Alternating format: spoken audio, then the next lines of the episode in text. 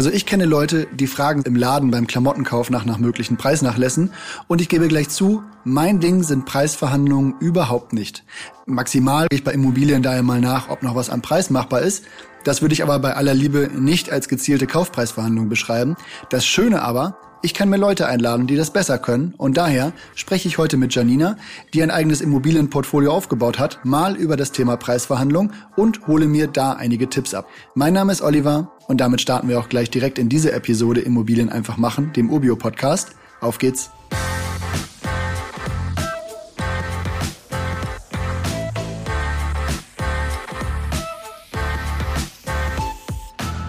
Vielleicht mal zur Einordnung, Janina. Bei wie vielen deiner Immobilien hast du den Preis verhandelt und einen geringeren Kaufpreis erzielt, als ausgeschrieben war? Das ist unterschiedlich, Olli.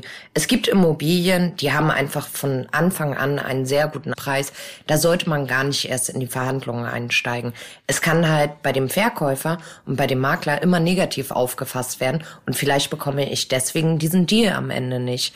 Manchmal verhandle ich gar nicht so sehr am Kaufpreis, sondern biete dem Makler zum Beispiel eine fixe Summe an und ja, Nachfragen geht halt immer. Meinst du mit fixer Summe einfach einen finalen Preis, zu dem du dann direkt zuschlägst?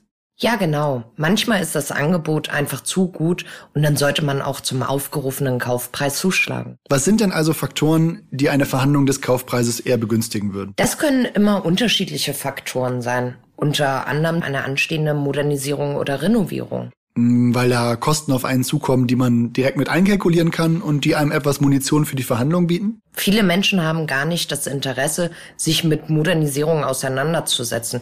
Die Suche nach Handwerkern, dann die Frage, ist es ein guter Handwerker oder kein guter Handwerker?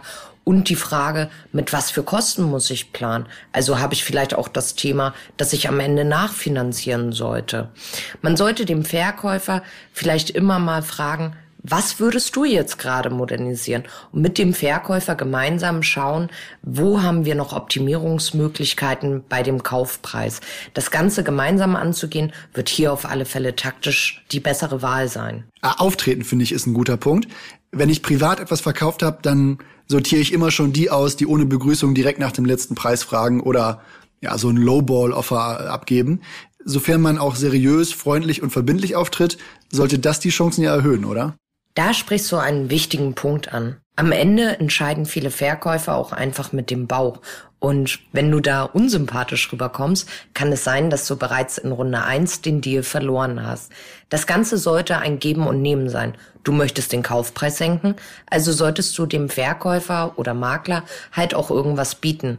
Was kannst du bieten? Am Ende zum Beispiel einen schnellen Notartermin oder aber eine Finanzierungsbestätigung. Hier ganz wichtig, um einen schnellen Notartermin zu vereinbaren oder eine Finanzierungsbestätigung zu erhalten, sollten alle Unterlagen immer parat sein. Da spricht dann nicht nur die Investorin, sondern auch die Finanzierungsvermittlerin aus dir, Janina.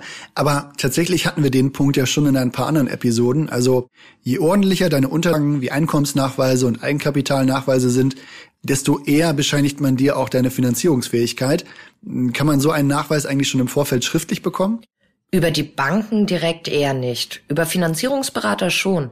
Aber auch da zählt, die Unterlagen müssen vorliegen. Denn es können nur Bestätigungen ausgestellt werden, wenn die Bonität auch nachgewiesen ist. Ich komme jetzt aber nochmal zurück zu den Faktoren. Renovierungsbedürftigkeit war jetzt ein Ansatzpunkt. Was sind denn da noch für Faktoren einzubeziehen? Ja, das können unterschiedliche sein, Olli. Zum Beispiel was ist das für eine Immobilie? Haben wir hier eine Spezialimmobilie? Wie groß ist der Markt oder die Nachfrage zu dem Zeitpunkt?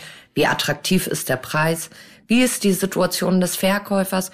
Was für eine Mieterstruktur ist vorhanden? Oder aber auch, wie lange ist das Objekt bereits am Markt? Ein Beispiel, bei dem es sehr gut möglich ist, wäre, wenn das Objekt gar nicht auf dem offenen Markt ist und der Verkäufer einen großen Verkaufsdruck hat. Dann kann man sicher helfen und einen schnellen Deal garantieren, wenn man im Gegenzug etwas weniger zahlt. Das wäre auch ein Deal, bei dem sich am Ende dann beide definitiv freuen. Du hast eben Spezialimmobilie erwähnt. Was können denn Beispiele für solche Immobilien sein? Eine normale Eigentumswohnung dann ja sicher nicht, oder? Eine Spezialimmobilie wäre zum Beispiel, wenn wir Erbbaurecht haben oder wenn es zum Beispiel eine denkmalgeschützte Immobilie ist. Also halt nicht der Standard. Alles, was nicht dem Standard entspricht. Jetzt nehmen wir einfach mal den härtesten Fall. Immobilien guter Lage, große Nachfrage.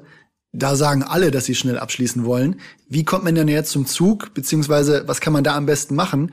Gerade wenn man remote investiert und jetzt nicht vor Ort ist. Klar, das sind härtere Fälle und nicht immer wird es funktionieren. Aber auch hier, wenn man dem Makler direkt anbietet, einen Termin beim Notar zu vereinbaren und dem Makler oder Verkäufer signalisiert, dass man wirklich erwerben möchte, dann hat man gute Chancen. Aber Hilfe anbieten ist auch immer eine gute Taktik. Aber was genau meinst du damit? Also beim Verkauf würde ich natürlich nicht gerne helfen, indem ich das Objekt kaufe. Damit meine ich zum Beispiel, dass man bei der Beschaffung der fehlenden Unterlagen helfen kann, um hier den Verkäufer zu entlasten. Mit einer Vollmacht des Eigentümers kann man zum Beispiel beim Grundbuchamt die notwendigen aktuellen Auszüge besorgen. Gerade bei alten Wohnungen gibt es zum Beispiel auch keine bemaßten Grundrisse. Die Banken verlangen diese aber immer. Auch dieses kann man anfertigen lassen und dem Verkäufer die Zeit und den Aufwand vor allem sparen.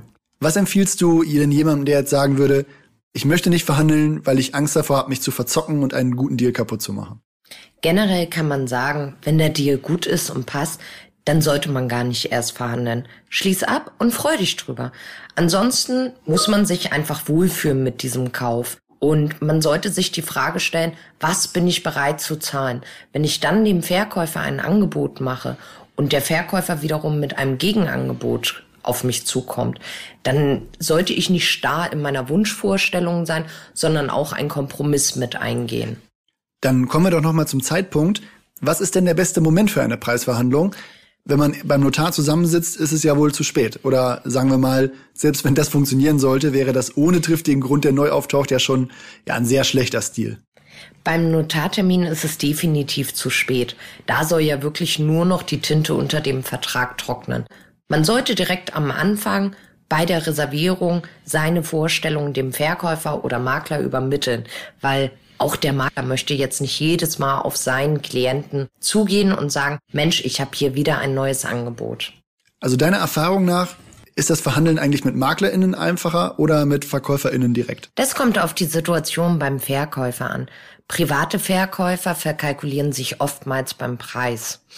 Sie sind je nach Situation und Auftreten aber auch bereit, den Kaufpreis zu senken. Zum Beispiel, wenn es um eine Erbgeschichte geht. Denn hier sind es gleichzeitig mehrere Erben, die alle das gleiche Ziel haben, ziemlich schnell dieses Objekt wiederum zu veräußern und die teilen sich ja auch die Preisreduzierung. Sicherer ist es natürlich, wenn ein Makler dabei ist, weil der Makler kennt den Markt vor Ort, der macht seine Einschätzung und plant halt auch einen gewissen Puffer beim Preis ein. Also halten wir nochmal fest. Beim Verhandeln geht es nicht einfach darum, mal ein Gegenangebot über den Zaun zu schmeißen, Insgesamt ist es für den Verhandlungserfolg wichtig, dass du den Verkäufer und dessen Ziele und Bedürfnisse richtig einschätzen kannst. Und wenn du das korrekt machst, dann kannst du auch davon profitieren, indem du zum Beispiel anbietest, Arbeit abzunehmen und so verbindlich auftrittst, dass klar ist, dass du tatsächlich in 14 Tagen beim Notar sitzen kannst. Ich habe aber auch schon gemerkt, das wird nicht das letzte Mal sein, dass wir uns in diesem Podcast mit dem Thema Kaufpreis und insbesondere Verhandlungen beschäftigt haben.